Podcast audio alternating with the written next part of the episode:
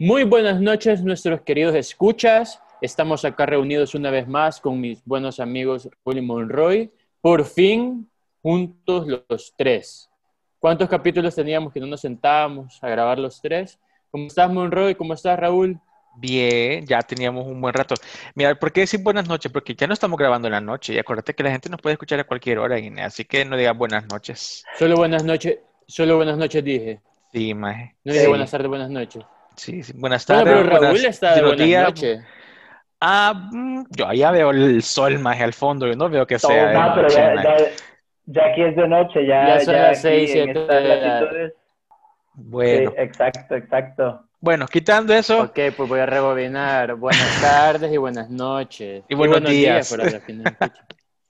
no, bueno, quitando eso, bien, bien. Ya, ya teníamos un buen rato de, de no grabar. Sí, creo que el bueno que nos aventamos individual cada uno, después de eso no habíamos vuelto a reunirnos, ¿verdad? Es cierto.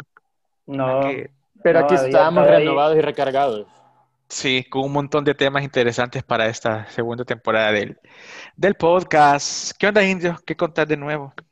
pues nada, por aquí cagado el frío todavía. En las latitudes donde estoy aún no se va el invierno. Se supone que ya debería entrar la primavera, pero todavía ¿A cuánto no estás? llega. Eh, hoy estaba la temperatura a cero grados, un grado eh, en el día y sí, ha estado como muy fuerte porque ha seguido nevando a pesar de que ya estamos en marzo, que se supone que puede suceder, pero no es tan habitual. Entonces yo creo que el cambio climático sí se está percibiendo cada vez Tema. más. Aquí Tema, ya huele a Semana Santa, maje. Aquí ya huele a Semana Santa, maje. Aquí el calor a todo lo que da, maje. Ya está. Pero Pero bueno, ya igual, después- ayer, ayer en Antiguo pegó una llovida, no sé si, si lo sintieron, pero un diluvio No, en la no. tarde. No, fíjate, aquí. A Pero bueno, aquí vi como que medio pringó, pero no llovió fuerte. Para nada. ¿Qué? ¿Entramos? Bueno, y regresamos con invitados, así es. Sí, tenemos que- una invitada ahora. Bueno, empecemos ya. Yo creo que ya podemos empezar. Démosle, Sí, démosle. arranquemos, Dale. arranquemos. 5, 4, 3, 2, 1. A quemarropa. Quemando ropa. A quemarropa. A quemarropa, perdón. a quema- Perdón. soy nuevo, soy nuevo, perdón. Bueno, quisiera darle la bienvenida a Gilda Murillo, una gran amiga, eh, amiga desde hace mucho tiempo, de muchos años, compartimos muchas experiencias juntos y pues este día en especial queremos, eh, pues nos sentimos orgullosos de que esté aquí presente Gilda para compartirnos un poco de su experiencia y sus puntos de vista, sus perspectivas respecto a un tema que creo que en El Salvador es pues genera a veces controversia. Eh, específicamente, bueno, es hablar un poco sobre lo que es el feminismo y el significado del 8M que recién sucedió hace unos cuantas, unas cuantas semanas. Entonces, como que nos comparta un poco su experiencia, sus puntos de vista. Ella, pues, trabaja en temas relacionados a la mujer. Entonces, bueno, que les cuente ella en realidad. Así que, Hilda, bienvenida, Bienvenida, adelante. Hilda. Bienvenida. Hola, buenas tardes, buenas noches. Muy bien. Qué bien, Llega. qué bien que han invitado a una mujer para hablar hoy con ustedes, con tres hombres interesados en sumarse a esto. Bueno, yo soy directora de una unidad de género, entonces esa es mi experiencia laboral. Yo estudié relaciones internacionales y aprendemos mucho sobre derechos humanos, entonces por ahí fue que empezó a llamarme a mí específicamente derechos humanos de las mujeres. Y ahorita estoy estudiando una maestría en estudios de género, que creo que mi principal motivación es hacer mejor mi trabajo y estoy súper comprometida con lo que hago, entonces por eso decidí estudiar eso. Y bueno, voy, si quieren, respondiendo a sus preguntas. Raúl decía, ah, ¿por qué el 8M? No sé, ¿cómo quieren comenzar? Dale, Yo podemos tengo- empezar antes por de ahí. que arranques con toda tu información que nos vas a dar ahora, eh, sí me llamó la atención que dijiste que pertenecías a una unidad de género. Eh, ¿Qué es una unidad de género, Hilda? Así, desde mi ignorancia. En El Salvador, sí, súper. En El Salvador tenemos dos leyes especiales en materia de género. Una ley eh, que justo el nombre se llama Ley Especial Integral para una vida libre de violencia para las mujeres, que es específicamente para proteger el derecho de las mujeres a una vida libre de violencia. Y por otro lado, tenemos una ley que se llama Ley de Igualdad, Equidad y Erradicación de la Discriminación contra las Mujeres. Esa ley regula lo que las instituciones del Estado tienen que hacer para proteger los derechos humanos de las mujeres. Y un mecanismo que la ley establece es la creación de las unidades de género. Esas unidades deben estar constituidas en cada institución pública, incluyendo autónomas y también gobiernos locales. Ok, Y ¿y, esta- y estas leyes hace cuánto están vigentes, Hilda? Están, están vigentes desde 2011 y 2012. No, lo que quería preguntar eh, es, digamos, eh, estas unidades solo están sujetas a, a entidades públicas, digamos, o de gobierno. O sea, como que no hay ninguna ley que se, no sé, que rija la parte como de entidades privadas o de empresa privada. No, la, ley no obliga a las empresas privadas a tener ese tipo de unidades. Sin embargo, algunas unidades de ministerios, según sus competencias, han trabajado con empresas privadas.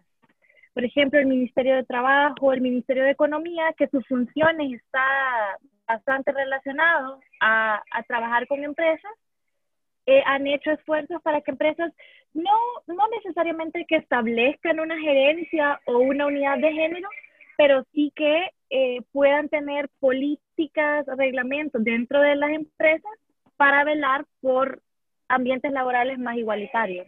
Sí, Y de hecho, eso te iba a decir, fíjate. eh, por ejemplo, si eh, en mi trabajo sea, sea, es una empresa privada y sí se habla mucho más que del tema, pero lo abordan como un tema sombría como la inclusión, ser como más equitativo, ser como más, eh, darle eh, esa famosa palabra que es súper de moda, el empoderamiento, pero más que todo de un lado de que las mujeres también son súper eh, importantes en el, en el ámbito laboral y se, le- y se les da la oportunidad de crecer profesionalmente bajo el tema de, la inclusión y la diversidad de, de- de género. Puede decirse que ya, ya estoy entrando a otro tema, pero sí es, es bien importante de cómo, pues yo, yo tengo 14 años en esta empresa y sí ha habido un cambio, como ahora se le da bastante, bastante importancia al tema de la mujer y, y cómo va creciendo profesionalmente, que no tiene nada, nada de malo y que no tiene nada que desmeritarle, o sea, en cuanto a la parte de, de un hombre profesionalmente hablando. Inclusive hay, hay puestos súper cruciales, súper importantes, desarrollados por una mujer, que desarrollan proyectos súper buenos que hacen que la empresa crezca muchísimo. Bueno, justo por ahí va la, justo por ahí va la- el espíritu del, del- de la conmemoración del Día de la Mujer. Y es entender la importancia de la incorporación histórica que hemos tenido en distintos espacios. O sea, por un lado entender la, la incorporación histórica porque no estábamos y por otro lado entender que seguimos sin estar en muchos espacios. O sea, la, conmemoración es este balance entre ambas cosas. No, no celebramos, quienes nos consideramos feministas insistimos en que no es una celebración, es la conmemoración del Día de la Mujer que representa fuertes luchas porque nuestros derechos sean reconocidos y que no ha sido fácil, que no ha sido por medio de manifestaciones pacíficas, ningún derecho conquistado ha sido por medio de, Pacífico. de- de pedirlo por favor, todo ha sido una lucha. Y digamos que ahorita el tema muy fuerte, aunque es el Día de la Mujer, el, eh, hay un día también de la, en el que se pide la eliminación de la violencia contra las mujeres, que es el 25 de noviembre. Pero, digamos, estos dos últimos años yo he sentido que el 8M también ha estado muy impregnado de exigir la no violencia. Aunque tenemos una fecha específica para no exigir la no violencia, es tanto que sigue pasando esta situación que también el 8M se ve impregnado de estos temas. Pero, pero ¿Sentís vos que ese la- es el tema más, más fuerte del 8M, la no violencia? Que es por lo que más Es- las mujeres eh, eh, Luchan. o- salen y ajá. luchan, ajá. ¿Sentimos que ese es el Lo tema más es fuerte que- ahorita? En la marcha salvadoreña lo sentí, en la marcha del, del 8M salvadoreña lo sentí, en la mexicana lo veo, lo vi en las noticias, no estuve, entonces no, no, y tampoco voy a hablar, no, no soy quien para hablar por las feministas mexicanas, puedo hablar como feminista salvadoreña y yo lo sentí. Nosotras seguimos un poco preocupadas que las paredes sean más importantes que los cuerpos de las mujeres, o sea, se siente, se siente feo como que a la gente le, le preocupe más la estética de, de un país más que los cuerpos de las mujeres de ese país. Entonces, yo lo sentí muy impregnado por la no violencia y también por nuestro derecho a decidir sobre nuestro cuerpo. Sí, Pero de hecho, bueno, creo que... Quería. No, dale, dale, dale, dale, dale, dale, dale. Termina la idea. quería como quería cerrar la idea de lo con lo que decía Monroy de, de su trabajo y esto. Entonces, la importancia del 8M es eso, reconocer los espacios conquistados por las mujeres, porque no son espacios de un hombre buena onda que decidió contratar a más mujeres, sino son mujeres súper preparadas luchando por sus propios espacios. Entonces, eso es el espíritu del 8M, pero también reconocer, por otro lado, mujeres que deciden, algunas, que deciden estar en sus casas y trabajar desde sus casas, eh, cuidando de sus familias, porque es un trabajo, un trabajo no remunerado, y que creo que también ese es otro tema importante del 8M, y es visibilizar a lo que las mujeres nos dedicamos, y no todas las mujeres hemos conquistado el espacio público, algunas mujeres siguen conquist- conquistando los espacios privados, y esa lucha está más complicada, porque en los espacios privados igual siguen sin pagarles por todo el cuidado que hacen, siguen sin pagarles por sostener la vida y siguen sin ser algo importante en la economía de lo que estemos hablando.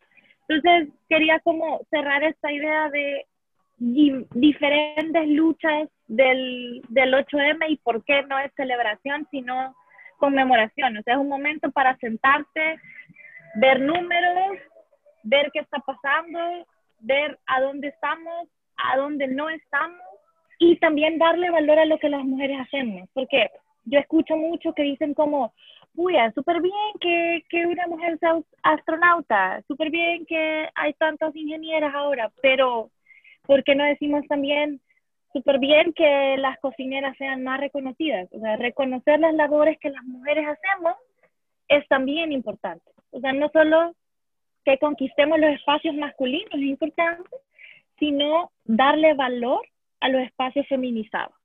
Entonces, también son como muchas aristas del 8R que quería poner aquí sobre la mesa, sobre la Sí. grabación. No, no, está bien. Y de hecho, súper importante porque precisamente esa era una de mis dudas. O sea, ¿qué es lo que más se siente en este país donde vos has vivido el feminismo y has salido a marchar? Eh, Y por eso te preguntaba lo de la violencia, ¿verdad? O sea, como que la violencia en el país está muy impregnada, está muy, o sea, pasa por desapercibida en muchos aspectos y creo que es lo que más por lo que las mujeres se están pronunciando ahorita. Entonces, súper bien que lo pases así. También me llamó la atención que vos mencionabas que no es una celebración, sino es una conmemoración, ¿verdad? O sea, hay que entender que realmente no están celebrando nada, están conmemorando logros y solicitando más logros todavía, ¿verdad? O sea, tratando de llegar a más cosas todavía. Y te quería preguntar, pues decía, seguimos sin estar en muchos aspectos. Me llamó la atención esa frase. ¿Me puedes mencionar algunos de esos aspectos donde vos sentís como mujer que no están? En los espacios de toma de decisión política, la asamblea, Ah, por bien. ejemplo, ahorita, bueno, no me quiero meter a, yo soy la Sí. que no me quiero meter a, a cosas políticas ni partidarias, pero, pero definitivamente los espacios de toma de decisión, sobre todo los de elección popular, no están. Porque, ay, porque, a ver, no estamos porque no nos ponen en las listas, porque los partidos dirigidos por hombres no nos ponen en las listas, y por otro, porque mujeres y hombres no votamos por mujeres. Y esto responde a toda una estructura del consciente, inconsciente, subconsciente, de todas las programaciones que tenemos en el cerebro en que no aprendes que una mujer es líder, por lo tanto no votás por una mujer. No, Porque la historia Sí, ha venido así, sí, ¿verdad? sí, o sea, venimos de arrastrando una historia, un patrón de que siempre ha sido hombres, hombres, hombres, entonces no le, no le dan, creo que la oportunidad a que una mujer demuestre. Es el típico miedo al cambio, creería yo. Sí, ponele que hay miedo hasta decir presidenta. O sea, no hay miedo a decir sirvienta, que es la, la, la ente que sirve. Eso no hay miedo a decir, pero hay mucho miedo a decir presidenta, la ente que preside. Ahí sí, como, ¿ves? Eso es una cuestión del cerebro, porque a la gente le cuesta decir presidenta, pero no le cuesta decir sirvienta. Y es la misma estructura de la palabra. Y ahora Entonces- ustedes que Claro. luchan por eso, Hilda, ¿vos sentís que están en el camino? O sea, ¿sentís que se va avanzando? Yo pienso que vamos avanzando, pero pienso que vamos avanzando muy lento. ¿Sentís que hay, Muy, muy sentís lento. Que aquí en El Salvador hay poca sororidad? O sea, o sea, es la complicidad que hay entre las mujeres, para quien no sepa, sororidad es eso, que es como la, para los hombres como la fraternidad, para las mujeres como la sororidad. ¿Sentís que aquí en El Salvador es muy lento, hay muy poca complicidad o de apoyo entre ustedes? Pero es que creo que más que en ese punto, yo no creo que la sororidad sea como el eje central. Más bien creo que es toda una estructura de poder. Ya podemos meternos a hablar de patriarcado, por ejemplo. Claro. Yo creo que las salvadoreñas hemos, constru- hemos construido más, solo para contestar tu pregunta, creo que las salvadoreñas hemos construido y estamos aprendiendo a construir más sororidad. Yo vi a muchísimas mujeres jóvenes en la marcha eh, de diferente condición social y, y todas súper unidas por, por un mismo fin que son nuestros derechos. Pero yo creo que en cuanto a lo que dije de un reto grande y es que las mujeres estemos en espacios de poder, de toma de decisión, creo que responde a, a una estructura, a una estructura de dominación que es el patriarcado y que hay reglas escritas y reglas no escritas en las que es muy difícil para nosotros participar. O sea, mm, las críticas que se le hacen a una persona que está concursando por diputado no es la misma crítica que le vas a hacer a alguien que está concursando por diputado. O sea, al diputado no le critican la ropa, no le critican el lápiz labial, no le critican su vida sexual, íntima, de pareja, y a las mujeres sí. Entonces, para una mujer, toda esa carga es muy complicada. O sea, una como mujer se piensa, o sea, vale la pena que me estén llamando de todas estas formas para estar en un espacio de poder tres, tres años y luego haber quedado toda mi vida en evidencia, toda mi vida registrada en redes sociales. Ah, Vale la pena complicar a mi familia con todo esto solo por un puesto de poder, porque para una mujer toda esa carga de que te estén diciendo, se puede decir malas palabras en el, Sí, hija. Oh, Sí, está hija. claro que sí. Adelante, todo.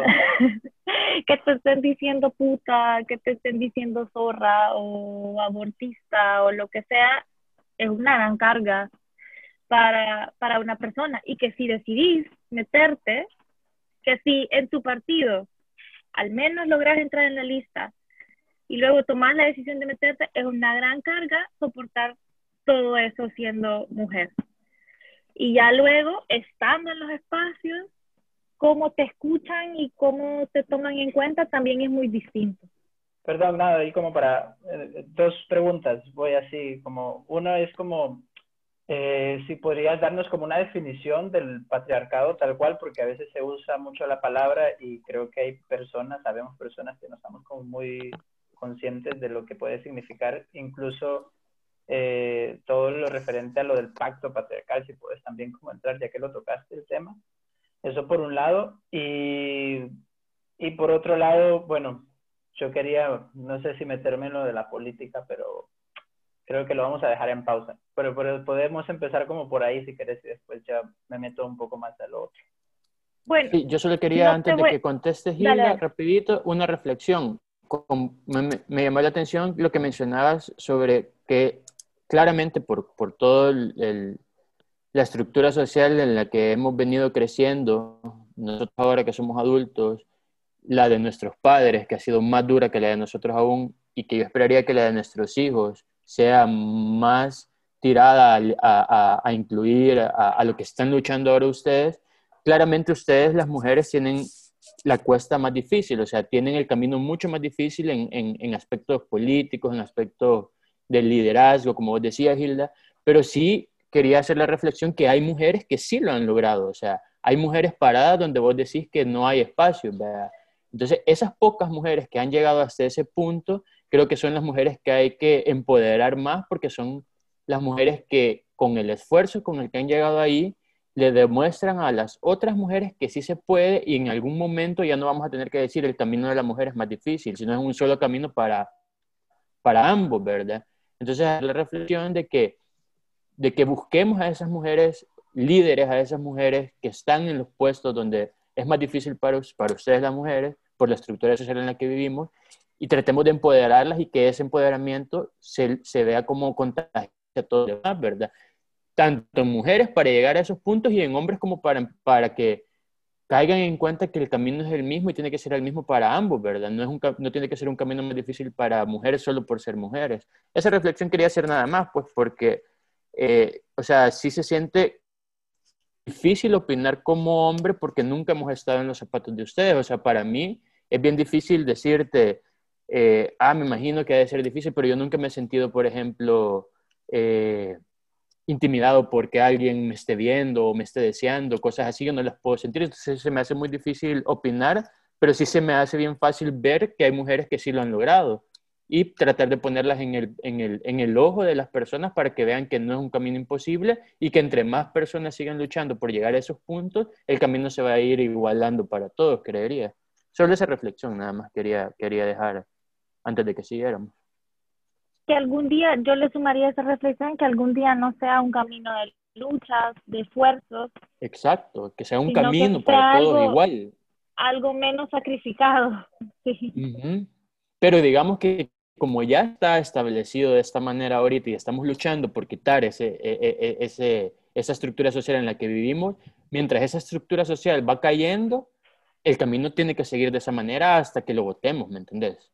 O sea, por el momento esa es la realidad y, no, y, y, tenemos que seguir luchando para que ese camino vaya cambiando, pero las que han llegado donde están ha sido sobre ese camino difícil y ahí están. Entonces hay que seguir tratando de que las mujeres lleguen y obviamente no, no bajo esas circunstancias, ¿verdad? Sí, sí, sí. No, no, que en realidad, o sea, sí está enfocado a una, que a mí me interesa como, como entender ese concepto del patriarcado y lo del, todo lo relacionado a. A ver, no, no te voy a leer una definición, voy a hacer como una mezcla de los conceptos que en algún momento he leído y aprendido y es un sistema de dominación social, de dominación de toda una estructura masculina, de hombres, sobre las mujeres en el y que se perpetúa por, a todo nivel, eh, institucionalmente por medio de reglas, normas, leyes, pero lo más complicado es que se perpetúa por medio de la cultura, de las costumbres y de los estereotipos. Y eso crea estereotipos de género y paradigmas, que es muy difícil cambiar y es estos estereotipos como sesgos mentales o, o estructuras mentales en los que aprendes a que hay cosas buenas y cosas malas. Y en este término sería también cosas superiores e inferiores. Y en el patriarcado, eh, aquello reconocido como masculino es lo bueno, lo superior, y todo lo femenino es lo malo e inferior. Entonces, pero todo eso está perpetuado y es entendido así, inamovible.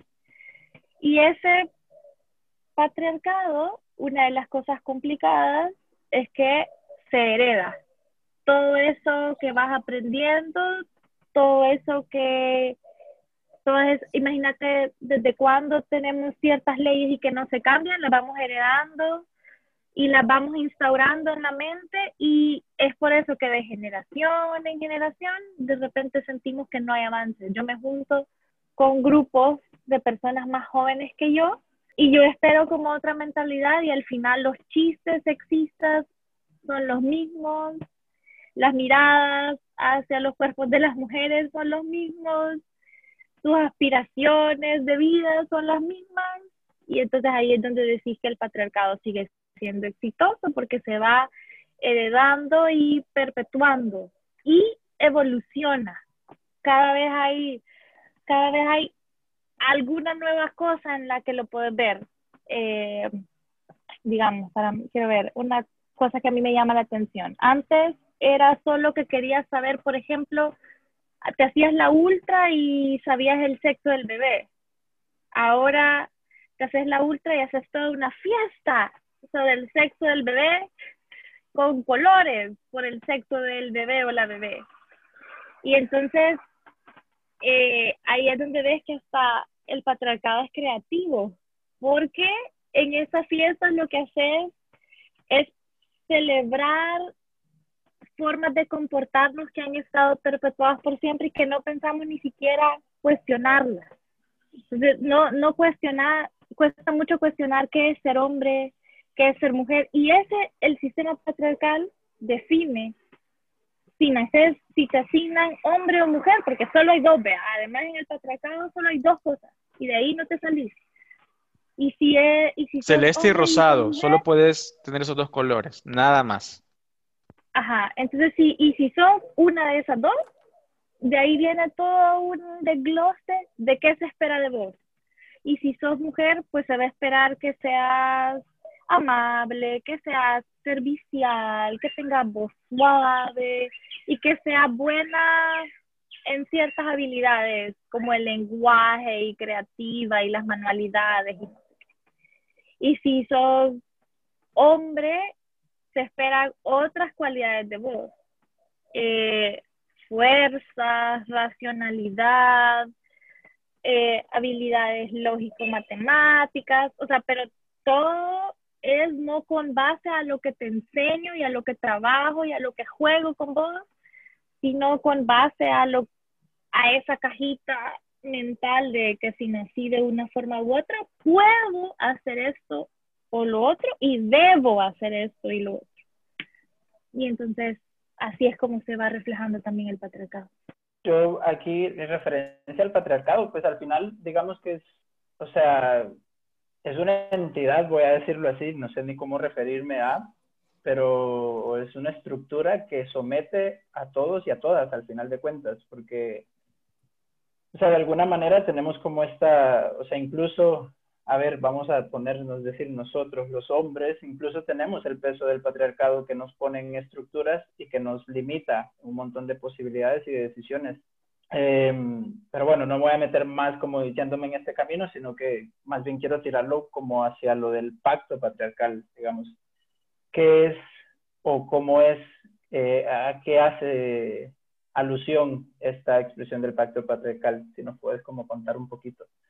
Sí, esto hace alusión a acuerdos tácitos entre hombres para protegerse entre ellos mismos. Es decir, estos, estos chistes, o sea, cómo se siente, por ejemplo, si contás un chiste sexista o un chiste sobre, a ver, voy a hacer un comentario yo sexista, ¿qué pasa si le comentas sobre un culo a un hombre y no te lo responde con la misma sensación que vos te lo dijiste. En un grupo de hombres esto es bien incómodo. Entonces el pacto patriarcal te obliga a formar parte de esa estructura y porque si no formas parte vas a ser rechazado. O sea, un hombre que se cuestione su forma de ser hombre, su, mm, cómo ejercer su masculinidad, si es lo que quiere, va a ser muy cuestionado y rechazado. Entonces ese pacto lo que hace es que primero te obliga a perpetuar el sexismo, pero también por, otro lado se protegen entre hombres. Y es que yo no, si mi amigo hizo algo, yo no lo voy a denunciar, yo no lo voy a decir porque puede ser que yo después lo haga y, y pues sí, al final yo también soy hombre y voy a ser acusado de eso mismo.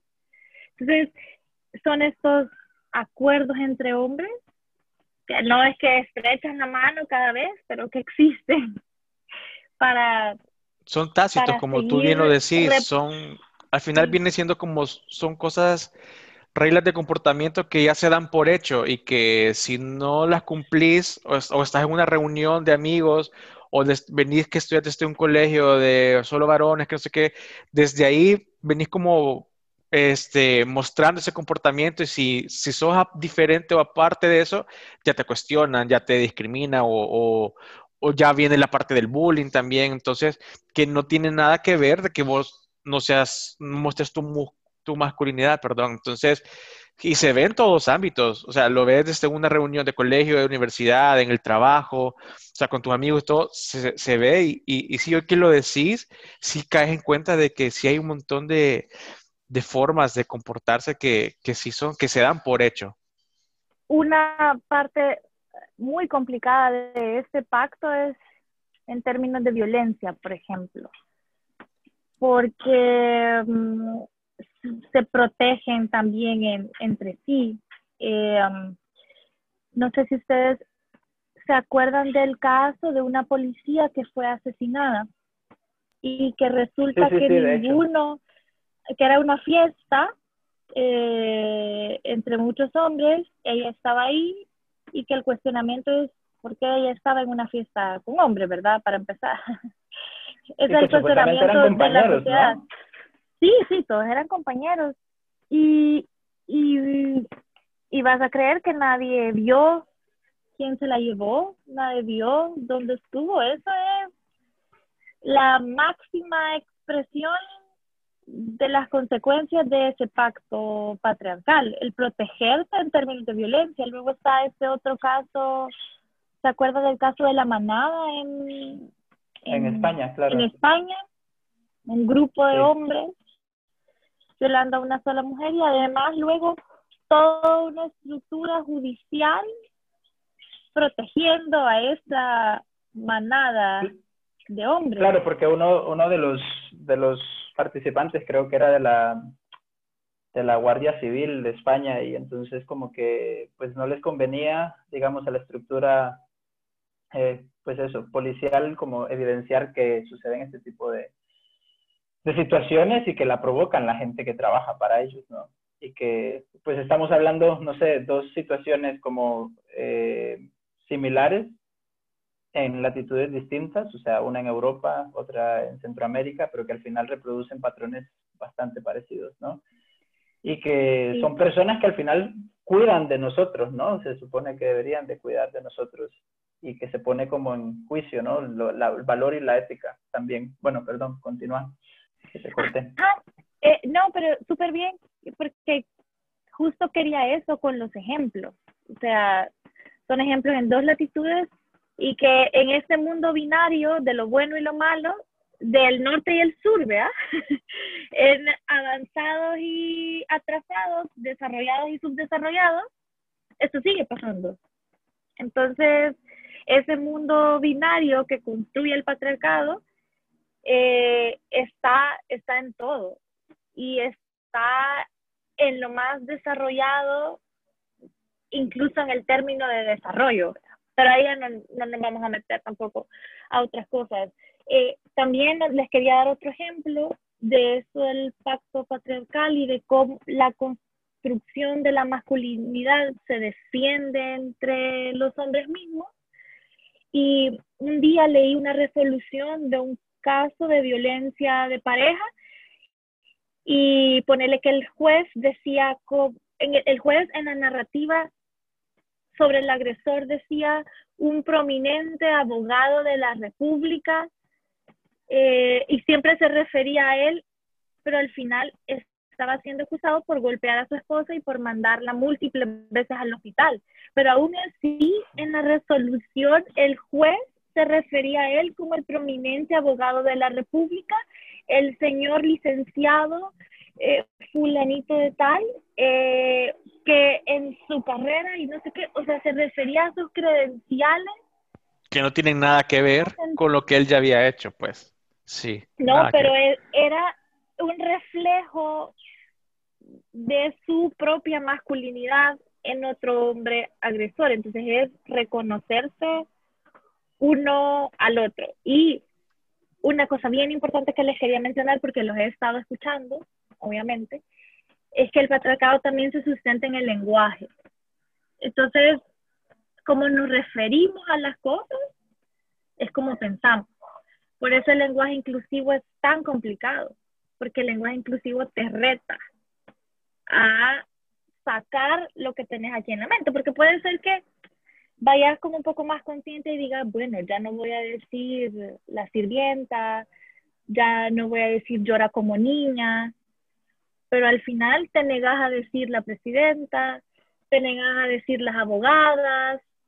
Entonces es como, por eso el lenguaje es tan complicado, porque es procesar todo lo que tengo acá en la cabeza y sacarlo. Pero entonces en esa sentencia que les decía, eh, es otro, esto, otro ejemplo, Raúl, de, de ese pacto patriarcal. O sea, por un lado se, te, te norma la convivencia, por otro lado te protege en situaciones de violencia y por otro exalta la masculinidad. Entonces quería dar como esos tres ejemplos de como por dónde he aprendido yo, porque que va ese pacto patriarcal y lo que lo he visto.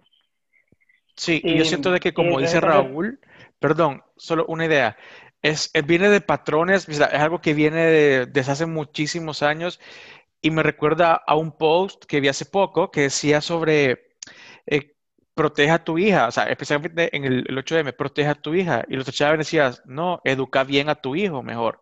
Y es cierto, o sea, todo viene de la educación que vos recibís desde tu casa lejos de la educación que vos recibís en un colegio o universidad, etcétera, es más bien la educación que estás recibiendo en tu familia, porque creo que ahí es, es la base, creería yo. O sea, educar bien a tu hijo, a que trates bien a las mujeres, a que, a que, a que sea cortés, que sea amable, etcétera, que no tiene nada que ver con su masculinidad, simplemente ser una persona bien, educada y todo eso.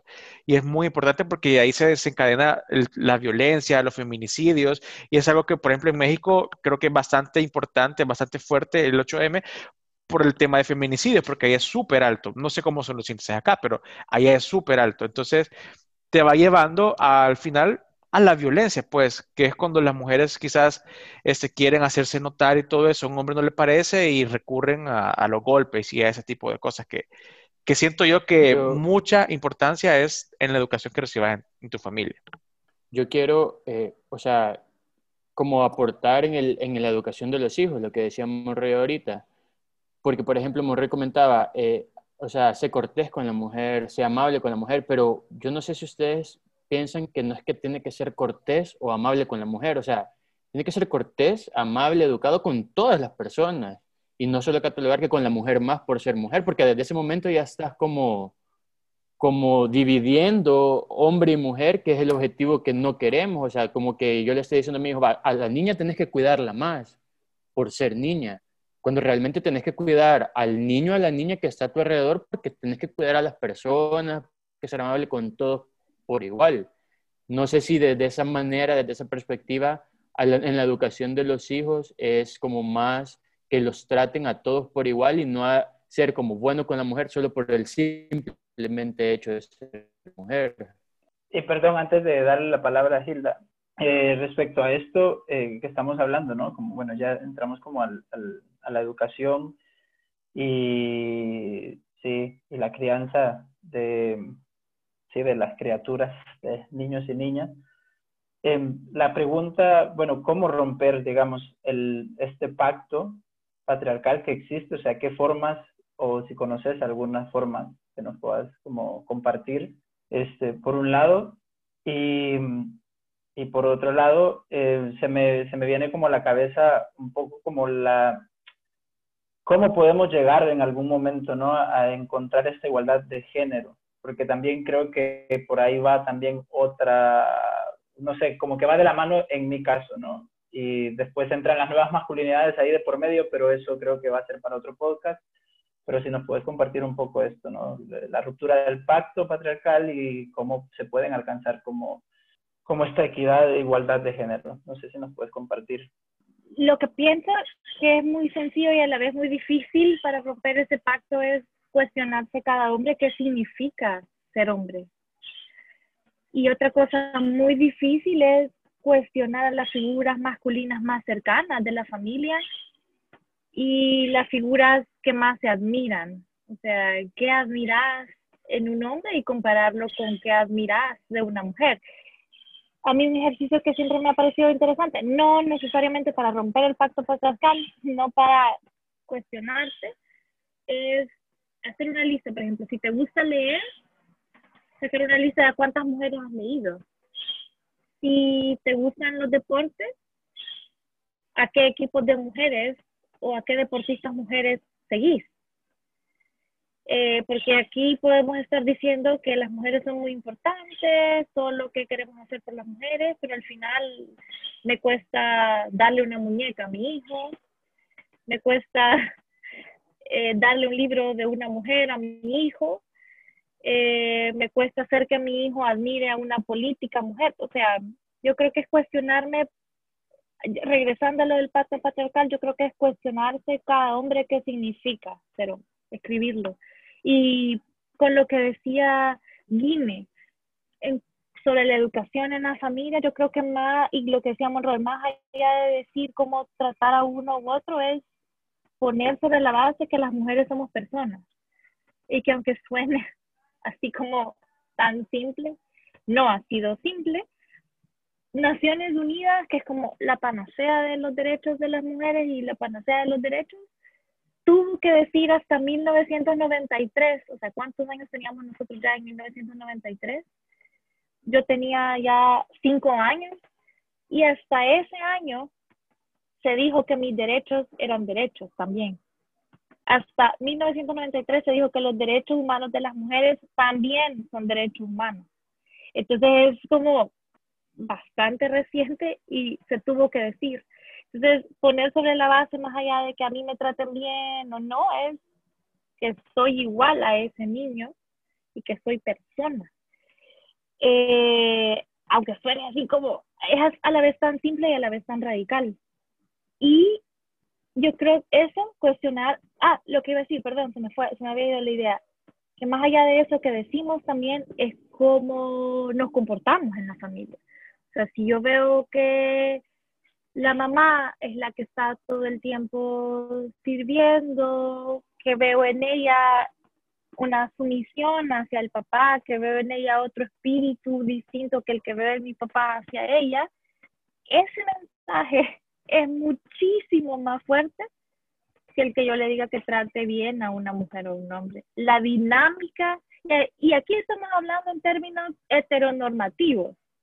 Estamos hablando de la familia papá y mamá, ¿verdad? También yo aquí me estoy poniendo en un cuadrado, pero es como lo que más va a calar en la niñez es cómo vea una dinámica entre hombres y mujeres más allá de lo que digas. O sea, si voy a mi casa y mi abuelita es la que le sirve a mi abuelito, nuevamente, como les digo, estoy hablando en términos heteronormativos, eh, pues por supuesto que yo voy a aprender que, que eso es, si yo, y si yo a la niña le sigo dando solo muñecas y al niño nunca le doy una muñeca, entonces tampoco nunca voy a, nunca voy a quebrar un patrón. O sea, vamos a esperar buenos padres cuando no estamos enseñando a ser padres pero a las niñas sí les enseñamos a ser madres.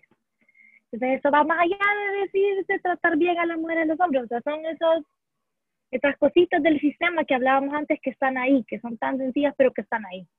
Y otra cosa para romper el pacto es transformar los espacios donde están los hombres, o sea, atreverse a ser el rechazado del grupo por opinar distinto, por comportarse distinto, porque si nunca va a haber un hombre que, que pare ciertos chistes, que pare ciertos comentarios. Yo creo que entonces los espacios nunca se van a transformar. O sea, si por aceptación vamos a seguir perpetuando los mismos comentarios y, y, y a ver, y esto nos pasa a las mujeres también. O sea, que es difícil ser una mujer que se comporta distinto a lo que se espera. Y como decía Raúl, creo también al principio, es, es difícil, va a ser difícil ser un hombre que se comporte distinto a lo que se espera, pero yo sí soy de las feministas que considera que, bueno, hay espacios como las marchas que son nuestros porque nosotras sabemos lo que exigimos y lo que necesitamos y lo que nuestros cuerpos necesitan. Pero sí soy, o sea, mi feminismo, porque hay diversos feminismos, mi feminismo sí me permite ver la importancia de los aliados hombres, porque sí creo que el poder que ustedes tienen, tienen que usarlo para apoyar la causa. O sea, hay que reconocer que en cada hombre hay un poder por el hecho de ser hombre y entonces necesitamos también esa conjunción de poderes para transformar el sistema. Y hay feminismo Porque es así como está ahorita. No lo ven de esa manera, Gilda.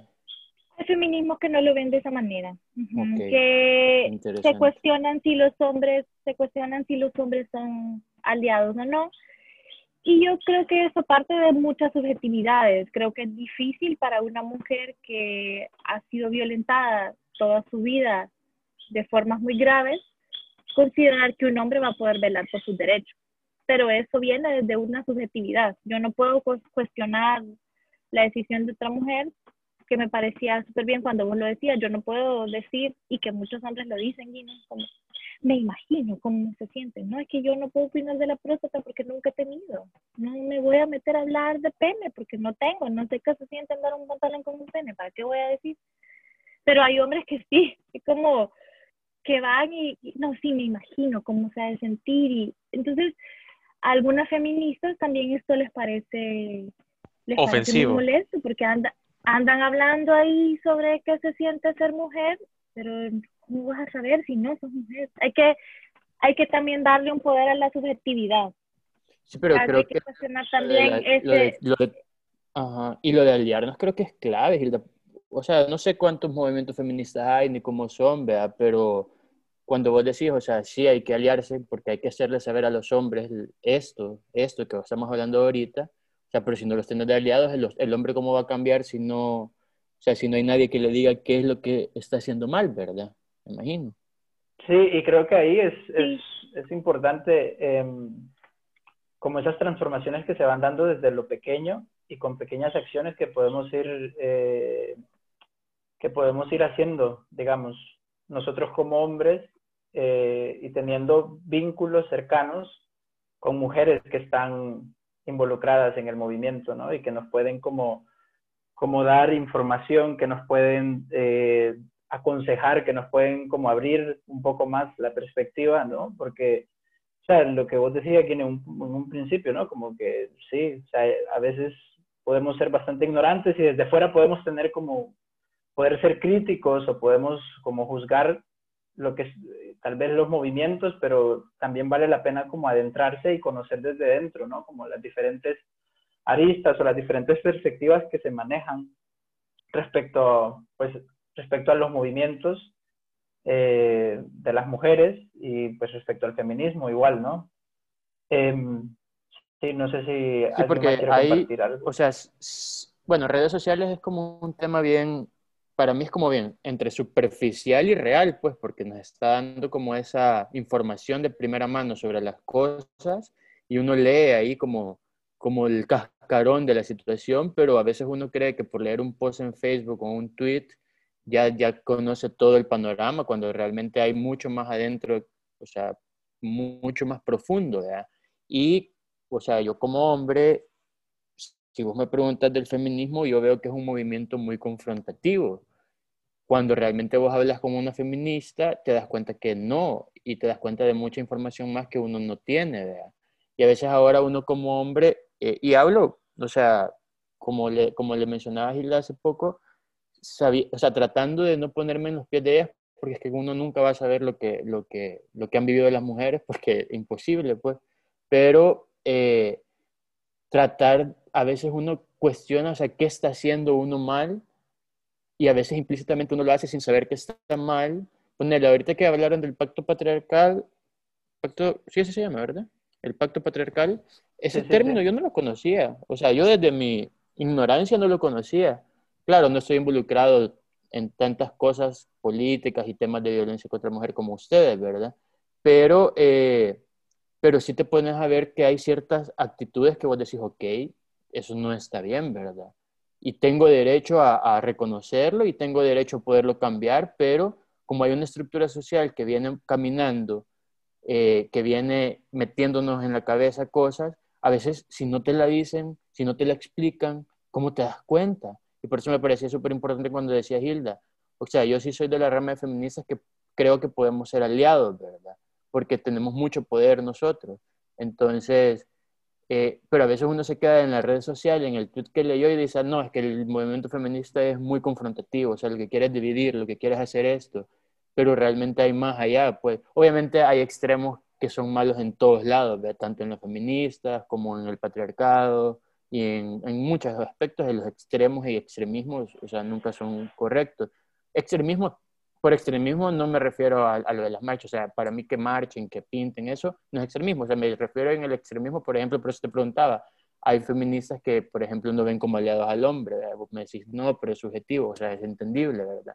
Pero sí creo que siendo personas, o sea, tenemos que aliarnos para buscar la solución, no lo pueden hacer solo un lado o solo otro, ¿verdad?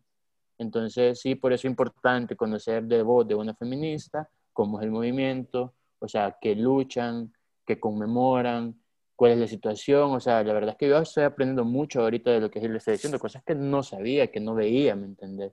Trato de, claramente soy un hombre diferente al hombre que, digamos, ha sido mi abuelo o ha sido mi padre, porque sí entiendo el valor que merece una persona, no por ser mujer, sino porque es persona, como decía Gil. O sea, entiendo todo lo que, lo que lo, difícil que, que, las mujeres pueden llegar a, a, tener en la vida y uno no, no, no, a veces no comprende los privilegios que uno tiene solo por ser hombre, pues. Y, y por eso es súper interesante toda la información que da Hilda en, en, el episodio. Yo quiero, puedo retomar algo que dijo Guime, que es que también lo que dicen los medios sobre, sobre el, qué es el feminismo también es una cuestión política, porque al final el el, feminismo es un acto político, o sea, es posicionarse. El, feminismo es tomar una postura, como que vos digas, yo tengo una mentalidad izquierda, o sea, es una postura política y mi postura política es la defensa de los derechos de las mujeres. Entonces, creo que también parte de las críticas, Gine, que, que vos decís que hacen el movimiento y que lo plantean como algo confrontativo es porque no conviene porque no conviene al sistema mujeres posicionadas políticamente, porque nuestra condición ha estado relegada a otro espacio y que como decía yo al principio, no quiero que se me entienda que esos otros espacios están mal o que esos otros espacios son menos. Las feministas también luchamos porque esos espacios de las mujeres sean considerados igualmente importantes. Pero para el sistema patriarcal que hemos hablado hoy, el que nosotras nos situemos políticamente es peligroso porque cuestionas a una estructura de poder. Entonces, por eso es que tenés ahí en las noticias diciendo de los desórdenes que hacemos. Porque comparar, no, no sé qué, carreras tienen ustedes, pero me, me llamaría la atención, por ejemplo, con un comunicador o con un periodista o una comunicadora o periodista que analizáramos una noticia de un partido donde hay como enfrentamientos entre, ¿cómo se llaman? Las barras, y que analizáramos una noticia de la percepción sobre la marcha y cómo son en la noticia tratadas de, tratado de forma distinta. Por eso me llama la atención, porque es que eso que, eso, eso que dicen las noticias es reflejo del patriarcado, de a dónde nos quieren tener a las mujeres y cómo debería ser una mujer. Es que una mujer no, no tiene que andar gritando en la calle, según ese, ese orden aprendido. No, no, mm, voy a hacer un ejemplo de meme. Últimamente uno da ejemplos de meme, vea. Pero como el gran problema de las mujeres que se levantan las camisas en las marchas cuando los hombres toda la vida han andado en sin camisa en sus casas, en las calles, en la playa, en los partidos y nunca ha sido una noticia de que asqueroso es un hombre sin camisa o que por qué el hombre tiene que estar sin camisa, pero en cambio las mujeres sin camisa en las marchas tienen que tener una respuesta y lo tenés que andar justificando y tiene que ser una estrategia y tiene que ser agradable. Por ejemplo, un hombre me decía a mí, sí, pero es que esa marcha no, no se entiende, no se entiende la estrategia de por qué se hace. O sea, hay que justificar cada cosa. Y entonces también eso es algo que hay que que debemos cuestionarnos, ¿verdad? ¿Qué nos dicen, qué nos enseñan sobre el feminismo? Y Sí. fíjate que res- respecto a lo que estabas hablando, perdón, Guine, voy nada más. eh, es muy interesante como en este, en esta cultura del fútbol, ¿no? Como que acabas de mencionar y como que se me vinieron a mí las imágenes de, de, lo- de- de los borrachos. O sea, por lo general la mayoría de personas que asisten a los partidos, la mayoría son hombres. Entonces, eh, entonces, no, la imagen de los borrachos, o sea, haciendo el de vergue y miándose y tirándose miados y manchando a la salida del el estadio y, y se agarran a vergazos y se putean, pero ahí no, no pasa nada, ¿sabes? O sea, se vuelve casi que norm- es normal que un hombre pueda comportarse y deba comportarse así, pero no es normal que una mujer Son hombres Lo haga. divirtiéndose. Eh, es eso, y eso sea, es el como lo, lo mensaje-. El mensaje es ese, que son hombres divirtiéndose. Y lo otro son mujeres haciendo desorden. Claro, y pues bueno, nada, eso, que se me venía a la mente, ¿no? Estas imágenes, y cómo, cómo, sí, cómo los medios de comunicación lo van lanzando, ¿no? Y, y va, y va ahí generando, generando eco en la mente. Viene, perdón, dale. No, no, era prácticamente lo mismo. O sea, en ambos lados, eh, o sea, ya que están comparando las barras con la marcha feminista, que no me parece que sea una comparación porque, pues sí, o sea, la marcha tiene un, algo profundo por lo que están marchando. Pucha, la- las barras es nada, diversión de- y hombres haciendo cualquier cosa. Yo he ido a estadios, yo me he puesto en estadios, no apoyo vandalismo, no apoyo nada de eso, ¿me entendés? Eh, pero sí, eh, por lo mismo de las redes sociales, o sea, lo que percibimos de todo eso, o sea, lo que absorbemos de todo eso, lo absorbemos más del lado del feminismo y de las mujeres como algo malo, y del lado de los hombres simplemente pasa desapercibido, pues ni siquiera lo percibimos, ahí está, implícito, ¿vea? Pero cabe recalcar que ninguno de los dos lados hace bien haciendo vandalismo, pero del malo. No, yo no estoy hablando de las manchas ni nada. Eh, obviamente ya si te pones a quebrar vidrios y, y a quemar cosas de, de, de, personas que no tienen nada que ver con eso, pues ya quizás ahí habría que ver hasta qué punto es bueno el, el o sea, de ambos lados, pues. Eh, eso nada más que la comparación esa sí me pareció interesante. Ya sí, para ir... Justo... No, dale, dale, dale, dale. Habla, habla, habla. Ra rápido, solo justo lo que decía Guine, es que eso es lo que creo que a lo que Raúl y yo nos referíamos que nos llama la atención, es que justo no se analizan los fines, solo se analiza el comportamiento y se expresa distinto para uno y para otro, pero como vos decís, lo que debería de estar al centro son los fines. Y que estoy con vos, o sea, no hay una comparación de un fin con el otro, pero la crítica es súper distinta por ser hombre o por ser, o por ser una mujer reclamando sus derechos. Esto como, como por ahí. Y se me había pasado algo que Guine dijo sobre los movimientos. Pero sí, el, el movimiento, de hecho por eso no decimos, o al menos quienes trabajamos en esto, eh, queremos posicionar que se hable sobre las mujeres, porque no hay un solo tipo de mujer. A ver, Raúl está en otra latitud del mundo y seguro ahí las mujeres son diversas porque han tenido otras oportunidades, otras más, otras menos, otra cultura, pero es, somos, posicionamos, el, queremos posicionar el término las mujeres, porque no hay, como es la mujer, ¿no? O sea, hay distintos tipos de mujeres y así como hay distintos distintos tipos de mujeres, hay distintos tipos de feminismo. Y creo que todos son necesarios porque no todas podemos abarcar todas las luchas. Está el ecofeminismo, que aborda otras cosas. Está el feminismo comunitario, que aborda otros temas. Entonces, es, el movimiento es tan diverso como diversas somos las personas y como diversas somos las, las mujeres. Yo por eso hoy no hablo tampoco en nombre de un feminismo o las feministas, sino que hablo desde mis subjetividades como Hilda feminista. Me llega, me llega. Quizás ya para ir finalizando, Hilda, este, ¿cómo ves ahora? Ya nos dijiste que estamos como un poco lentos, pero sí sentís de que se va por un, por un buen camino, digamos, o no es como que avanzamos, damos dos pasos y avanzamos uno, o sea, ¿cómo sentimos de que estamos hoy por hoy? Si hay como una red de apoyo más entre mujeres, si sentís de que se apoyan más, este, tienen mayor auge, si sentís de que se cumplen los objetivos de estas marchas, eh, si sentís, ¿cómo sentimos que estamos hoy por hoy aquí en El Salvador en cuanto a ese tema? Esta es la pregunta más difícil para cerrar. ¿Qué pregunta más difícil? ¿Cómo lo es? ¿Cómo lo Es es? la más larga o es la más... No, pero es que es la más difícil porque yo pienso que hemos tenido avances. Sí, lo reconozco, no, no sabría decir, Monroy, de verdad que pregunta más difícil. No sabría decir si avanzamos dos y retrocedemos uno o cuántos avanzamos y cuántos retrocedemos. O sea, Pero sí desde tu un trinchera, desde tu, desde tu puesto, desde, desde tu- donde vos ves las cosas, o sea, versus a unos años, ¿cómo, cómo están en, en ese tema? Pues, a eso me refiero. Yo pienso que sí hemos avanzado. O sea, me voy a poner como, voy a dar una respuesta institucional.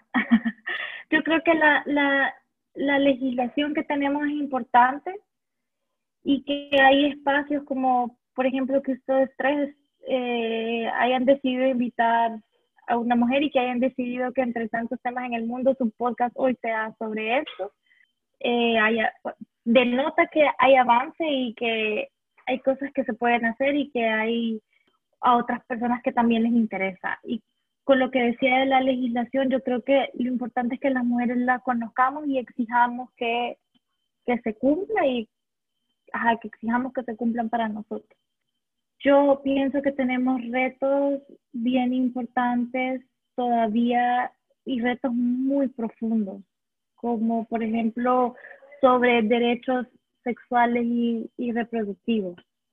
Por ejemplo, sobre el hecho de poder decidir sobre nuestro propio cuerpo y las consecuencias de eso. Creo que esos son de los retos más grandes. También creo que, como les decía al principio, creo que la participación política sigue siendo un reto. Y es que, si se fijan, como yo les decía, el movimiento es un movimiento político. Y entonces también depende mucho de las fluctuaciones políticas en cada espacio geográfico. Y que siempre es súper necesario este balance de pesos y contrapesos. El movimiento siempre va a ser necesario porque el movimiento feminista siempre va a señalar todavía esos retos pendientes. Lo que decía sobre que hemos avanzado como en cuanto a ser más solidarias, más sororarias entre nosotras, yo creo que sí. Yo creo que sí, hay muchas más mujeres conociendo sobre esto. Y es súper difícil cuestionarse, porque es súper difícil, por ejemplo, para una mujer cuestionarse cómo quiere su vida en pareja, cómo, cómo, quiere, cómo quiere estructurar su vida y todo, pero, pero sí creo que en eso sobre todo hemos avanzado, como en unirnos entre nosotras y en concientizarnos sobre nosotros. O sea, se habla un montón sobre esto, pero el camino está bien complicado. Ay, ya me acordé de una cosa que le quería decir a Guinea, perdón. Dilo, dilo, dilo, suéltalo, como- suéltalo. Como, como que algún movimiento, no, a ver, no es confrontativo mi comentario, solo me llamó la atención, y es que eh, un, él decía como que hay, lo que yo dije, ¿verdad? Que no todas las feministas consideran que los hombres pueden ser aliados. Y es, quizás también mis, mis ejemplos son bien descabellados a veces, pero yo no creo que el proletariado en algún momento haya pensado unirse con la oligarquía para votar a la oligarquía. O, o la burguesía unirse con la monarquía para votar la monarquía. O sea, a ver, siempre está como, es bien difícil que el lado oprimido vea un aliado en el lado opresor. Esa es como la idea, o sea, es bien difícil. Por ejemplo, Toma, uno- Guine, tómala. No, Ah, no, pa. No, pa. pero es, pero, pero es como esa la visión, o sea, no siempre el lado op- oprimido va a ver un aliado en el opresor. Y en este caso, como yo decía, di- diversas situaciones de las mujeres, lo que han vivido en sus cuerpos no les permite ver en, en, es- este otro frente alguien que le pueda ayudar, porque ha sido siempre quien le ha atacado. Esa es la idea. Pero yo, como le dije, como Hilda, le di mi percepción en otra cosa. Claro, y yo ahí, bueno, para ir haciendo el cierre, ¿no? Sí creo que, va a ser el, próximo tema, que es las nuevas masculinidades. O sea, creo que em, como hombres podemos cambiar, podemos hacer modificaciones, informarnos, podemos eh, estar un poco más conscientes de lo que está sucediendo eh, en el feminismo como movimiento político y pues decidir también en esta información que traspase a nuestros cuerpos, a nuestras mentes, a, nuestra, a nuestro lenguaje y, y empezar a hacer cambios. Es difícil, como lo decía Gilda, es complicado, pero creo que es posible. Y creo que hay, hay personas que van sobre la marcha, hay hombres que, que vamos sobre la marcha, que nos, nos cuesta y que cada día es un cuestionarse completamente desde el uso del lenguaje, desde el comportamiento, desde las visiones. Eh, pero bueno, te quería agradecer directamente como para ya ir dándole el cierre. Gracias por tu tiempo, eh, gracias por el espacio y bueno, no sé si quieres hacer como una conclusión, Gilda, algo así como para cerrar. Sí, yo antes de hacer una conclusión puedo cerrar con un reto para este panel, honorable panel. Dale, dale, lánzalo. ¿Cómo, cómo, cómo cómo conformaron este grupo, porque sería súper interesante que no solo para los temas de mujeres, entre comillas, inviten a una mujer. Sería interesante que de ahora en adelante el panel siempre tenga la perspectiva de una mujer.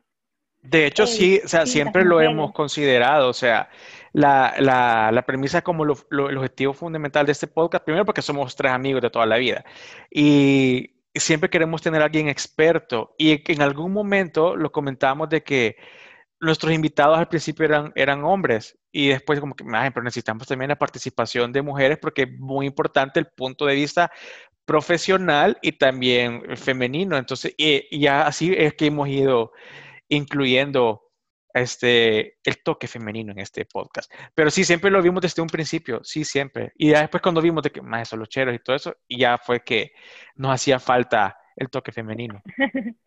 ah, vaya, vaya. Entonces ahora voy con la, con la conclusión. Yo creo que es un camino bastante difícil hacia la, hacia la igualdad porque son muchas aristas dentro de la igualdad y son muchos frentes, porque si se fijan, lamentablemente a los espacios donde nos vamos sumando las mujeres, ahí nos va llegando la violencia. O sea, si salimos al espacio de la vida pública política, pues resulta que hay violencia política contra las mujeres. Estamos en las casas con la pandemia, regresar, o sea, tocó regresar a las casas y entonces se incrementó la violencia en las casas, porque y que se vio tristemente que las casas no son los espacios más seguros para las mujeres. Y luego vas a los ámbitos laborales y ves las encuestas y hay acoso sexual en el ámbito laboral. Y vas a las escuelas y hay violencia contra las mujeres en los espacios Entonces, yo pienso que esta es una lucha desde lo que sea que hagas, desde el espacio que sea que tengas, desde el, y es como todos los frentes al mismo tiempo. Si ustedes, eh, ustedes trabajan fuera de casa eh, y sus parejas, hombres o mujeres, trabajan fuera de casa, también ahí son un espacio de lucha. O sea, cada cosa que hacemos, cada cosa que decimos, tiene que ver con alguna construcción de género en nuestra mente. Entonces yo como feminista creo que estamos en un constante proceso de construcción y de construcción. O sea, me voy construyendo como feminista, lo que quiere decir que voy deconstruyendo pensamientos que he aprendido desde pequeña. Y la forma en la que aprendí mi carrera, cuando estudié, eh, la forma en la que aprendí a manejar, la forma en la que aprendí a leer. O sea, es cada cosa que he aprendido la tengo que cuestionar. Yo creo que en ese camino de la vida, y si te lo planteas desde una perspectiva feminista o de una perspectiva de igualdad, o cualquiera que sea tu filosofía política de vida es cuestionarte todo. Yo pienso que eso es como, si quiero dejar alguna idea, es así como yo les preguntaba por qué el podcast era así o por qué tal cosa. Yo soy la típica niña preguntona.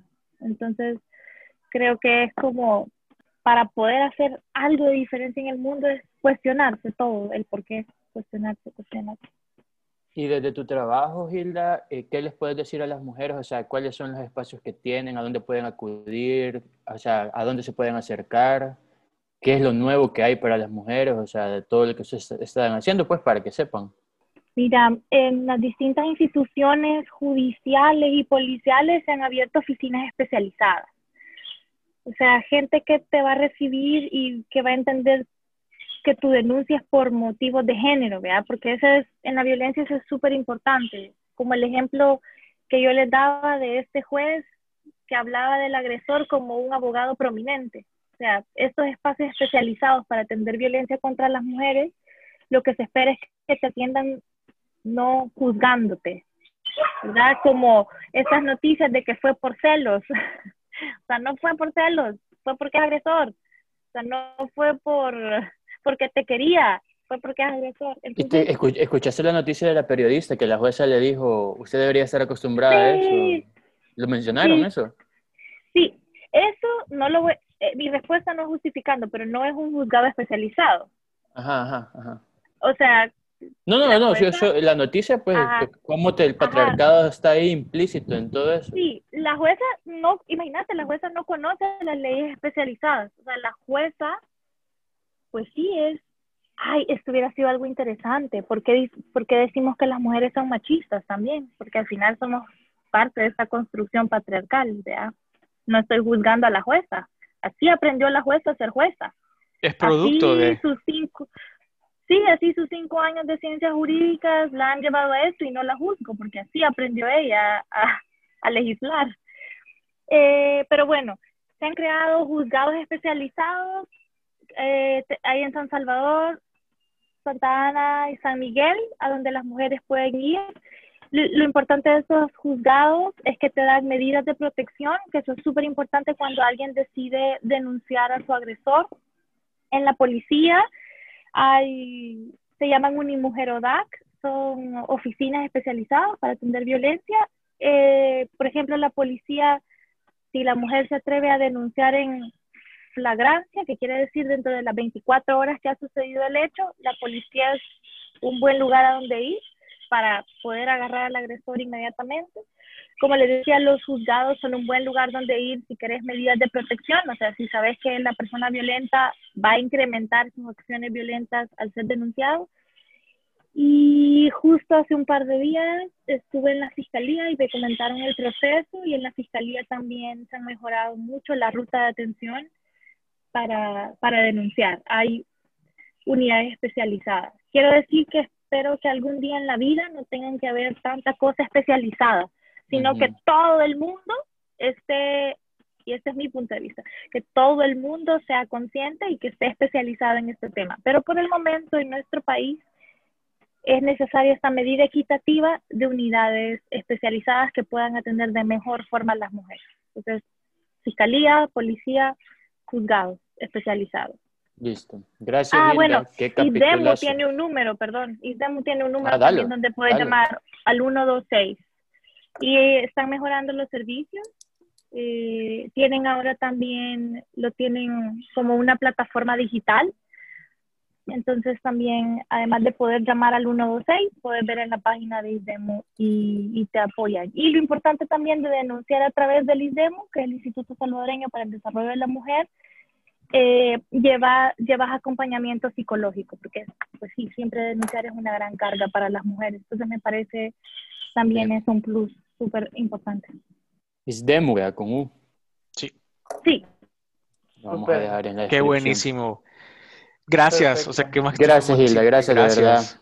Ajá, eh, qué capítulo más interesante. Ojalá que les haya servido a todos los que nos han escuchado, tanto hombres y mujeres, porque al final todos somos parte de, de la sociedad en la que vivimos.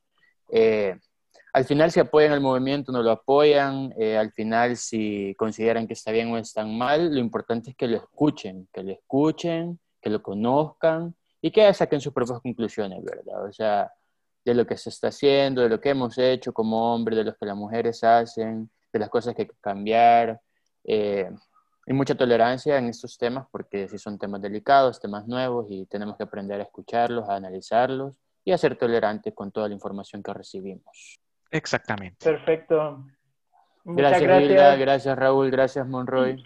Sí, gracias, a, todos por su tiempo y muy probablemente te vamos a invitar para otro episodio porque aquí se desglosan otros temas y muchos temas. Muchísimos y la verdad es que te esperamos. Miren todos los que saqué, miren, miren, que no tocamos, miren. Sacó toda una lista. Miren. Sí, es que sí, sale, sale. Yo también anoté y sí hay cosas de que, de que yo no sabía, la verdad, y que mucha gente, alguien que nos escuche también no sabía y, y, le, va, le va a hacer eco. Eso que es el objetivo de este podcast. Y, saben, me acaba de parecer, yo dije al final algunos términos que sería como importante aclarar, por ejemplo, medidas equitativas, por qué poner cuotas, por qué hacer cosas especializadas, como he escuchado muchas críticas a eso, de por qué algo especial para ellas y para nosotros no, y así ese es, o sea, de aquí como ustedes dicen se desglosan un montón de cosas. Si hablan de nuevas masculinidades, me gustaría igual conectarme para escuchar y como mujer hacer preguntas a esos planteamientos de las nuevas masculinidades. Ahí me invitan. Sí, bueno, vamos a, organizarlo. Perfecto, muchísimas gracias. Bueno, gracias. Justo saludarlos a todos. Que estén bien. Gracias a todos. Chao, chao. Gracias. Si llegaste hasta aquí es porque seguramente te echaste todo el episodio del podcast. Muchas gracias por escucharnos y te esperamos la próxima semana con un nuevo tema en A Quemarropa.